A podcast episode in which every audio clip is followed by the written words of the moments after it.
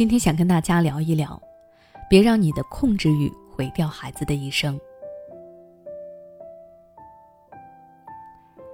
在很多家庭中，家长对于孩子的保护意识太强烈，他们总是给孩子自己能给的一切关爱，并用自己的人生经验和价值观来要求孩子，认为这样可以帮助孩子抵御外界的伤害，让孩子在成长的过程中少走一些弯路。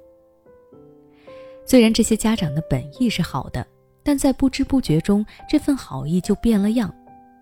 他们对孩子的规范要求看似是为了孩子好。实际上却是在控制孩子，孩子成了他们手中的提线木偶。那么在亲子相处时，什么样的行为是过度控制呢？比较常见的有以下几种：第一，监控孩子的一举一动。有些家长时刻想要了解孩子的动向，并且认为这种行为天经地义。甚至不惜在家里装满了摄像头，为的就是时刻监控孩子。更有些家长不仅想要监控孩子的言行，还想监控孩子的思想。他们不允许孩子产生违背他们意愿的想法。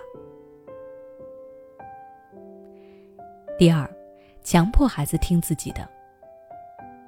当孩子的言行与家长的意愿不一致时，有些家长会直接否定孩子的想法。强迫孩子按照自己的想法去做。那如果孩子不愿意，他们还会使用暴力、威胁、情感绑架等手段，逼迫孩子听自己的。第三，贬低、漠视、数落孩子，这是一种相对隐性的控制行为，很多家长可能意识不到。有这种行为的家长会习惯性贬低孩子，导致孩子开始自我怀疑。尤其是当孩子某件事情没有做好，而当孩子遇到困难的时候，他们往往就会坐视不理，任由孩子受到伤害，甚至有些家长还会趁机来数落孩子：“看吧，叫你不听我的，叫你自作主张，以后还敢不敢了？”久而久之，孩子就会形成一种认知：“我就是很差，什么都做不好。”从心理学的角度来说，这些家长之所以会有以上这些极端的控制行为，主要是因为他们自身的局限。他们想让孩子成为自我的延伸，从而修补自己人格不健全和自卑。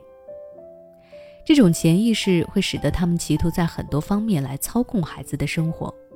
如果孩子照做了，那也只是完善了他们自己，却没有完善孩子自身，反而让孩子失去了自我成长的机会。毫不夸张地说，父母控制欲过强，对于孩子来说就是一场灾难，这很可能会毁掉孩子的一生。那些在父母过度控制下长大的孩子，都会有一些通病，只是轻重程度不同。比如自卑、习惯性自我否定、干什么都唯唯诺诺、极度敏感、抗打击能力差、一点挫折也受不了、叛逆、情绪暴躁、脾气大、总和家里人闹、情商低。不知道该如何与人相处，难以发展正常的人际关系。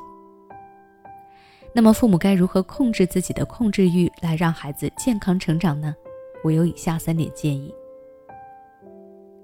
第一，给孩子足够的空间，保持界限感。随着孩子的成长，孩子会有自己的想法，自己不愿意分享的事情。那作为父母，应该和孩子保持合适的界限。学会尊重孩子的想法和生活方式，而不是一味的将自己的意愿强加给孩子。第二，尊重孩子的决定，别总拿自己的经验说事。父母最常犯的错误就是把自己的经验当做对错的标准，但其实每个人都有不同的成长道路，父母以为正确的事情，在孩子身上很可能会有不一样的结果。所以，自己的生活经验和成长经历，就让他成为自己的吧，不要把这些强加给孩子。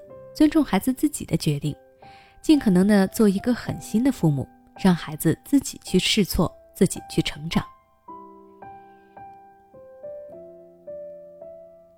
第三，时刻自我反省，换位思考。有些父母并不是一开始就变成了控制型的父母。而是在孩子的成长过程中一点点变成这样的。所以在教育孩子上，家长要时刻进行反思，不要总觉得自己的决定是对的，要学会换位思考，把自己放到孩子的位置上，避免自己在不知不觉中伤害了孩子。英国心理学家克莱尔说过：“父母真正成功的爱，就是让孩子尽早的做一个独立的个体，从你的生命中分离出去。这种分离越早，你就越成功。”希望广大家长都能够真正理解这句话，给予孩子自己的成长空间，让孩子能够健康快乐的长大。好了，今天的分享就到这里。如果你想了解更多关于孩子成长的心理学知识，欢迎关注我的微信公众号“学之道讲堂”，后台回复关键词“成长”就能查看了。你是否在为孩子的英语学习而烦恼呢？也许你已经发现，孩子背单词总是记不住，学了不少却一直开不了口。也许你正打算给孩子做英语启蒙，但却收效甚微。其实，英语学习跟中文学习是一样的，需要早早做准备，否则等你想给孩子补的时候，已经晚了。那么具体该怎么做呢？欢迎关注我们的公众号“学之道讲堂”，回复“孩子英语”就可以查看了。